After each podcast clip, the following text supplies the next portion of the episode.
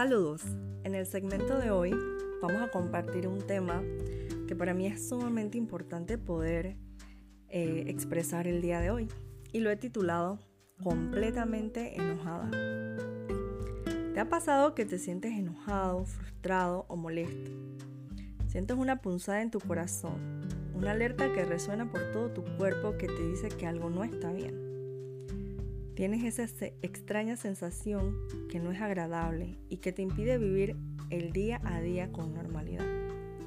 Déjame decirte que probablemente estás llevando una carga innecesaria en tu vida y yo también lo he experimentado en muchas ocasiones. Practico día a día una profesión que demanda de mí un equilibrio mental, armonía y tranquilidad. Pero el enojo y su manejo ha sido la parte más difícil en cuanto a mi carácter se refiere. Ha sido lo que continuamente he trabajado en mi vida. Anteriormente era una persona volátil. Me enojaba y decía lo primero que me venía a la mente sin importar si lastimaba a las personas a mi alrededor. Y luego de pasar el enojo, reflexionaba que había hecho algo que no estaba bien y me arrepentía del daño causado, así que procedía a pedir perdón. Y me encontraba en un círculo vicioso y era importante que pudiera romper ese patrón en mi vida. Algo que me ayudó mucho fue aprender sobre la inteligencia emocional, en especial del amígdalo, esa pequeña estructura cerebral encargada de procesar nuestras emociones y sensaciones. Estudiar me ayudó a dirigir mejor mis emociones y estar más pendiente de mí y de las situaciones que me causan molestia para procesarlas inmediatamente.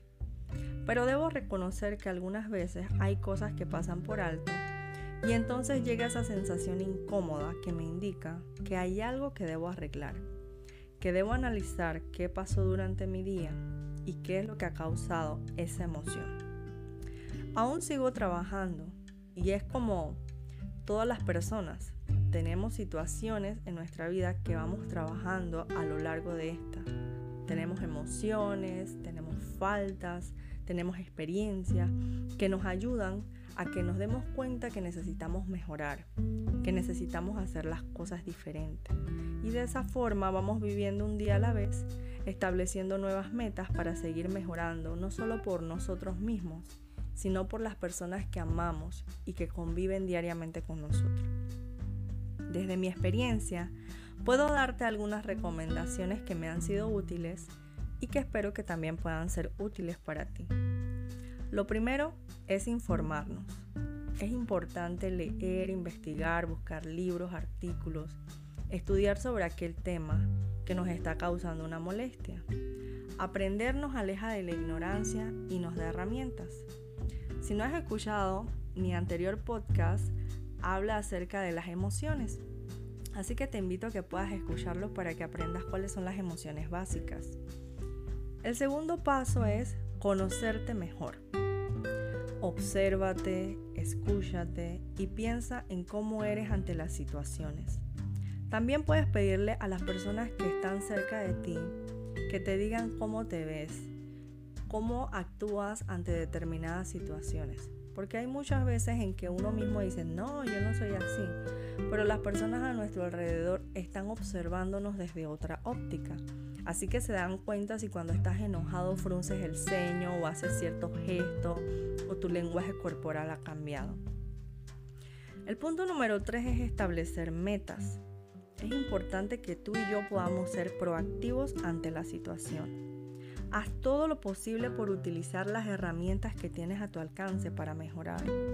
Esas herramientas pueden ser libros de autoayuda, pueden ser escuchar podcasts, pueden ser ver videos sobre las emociones y lo más importante es poder buscar la ayuda psicológica o psiquiátrica en el momento indicado para que también puedas ir trabajando en aquellas cosas que probablemente no saltan de primera a la vista y que tal vez tú no las has identificado, pero con la ayuda de un profesional de la salud mental es mucho más fácil poder abordar estas situaciones y buscar herramientas que te puedan ayudar a mejorar. Y por último, el punto número 4. Sigue esforzándote día a día. Hay conductas y respuestas emocionales que debemos trabajar día a día. La práctica nos hace mejorar y ver cómo vamos lidiando y sobrellevando nuestras respuestas ante el enojo, ante la ira, ante la rabia, ante el cólera o ante cualquier otra situación. Así que, como dice el popular dicho, la práctica hace al maestro. Y entre más vayamos practicando cómo abordar esas emociones, mejor podemos enfrentarlas en un futuro inmediato. Espero que te haya gustado este podcast. Si deseas puedas compartirlo en tus redes sociales. Recuerda que puedes buscarnos en arroba blogjenny en Instagram y puedes contactarnos a través también del WhatsApp 507-6465-9782. Te habla Jennifer Quiroz y que tengas una excelente semana.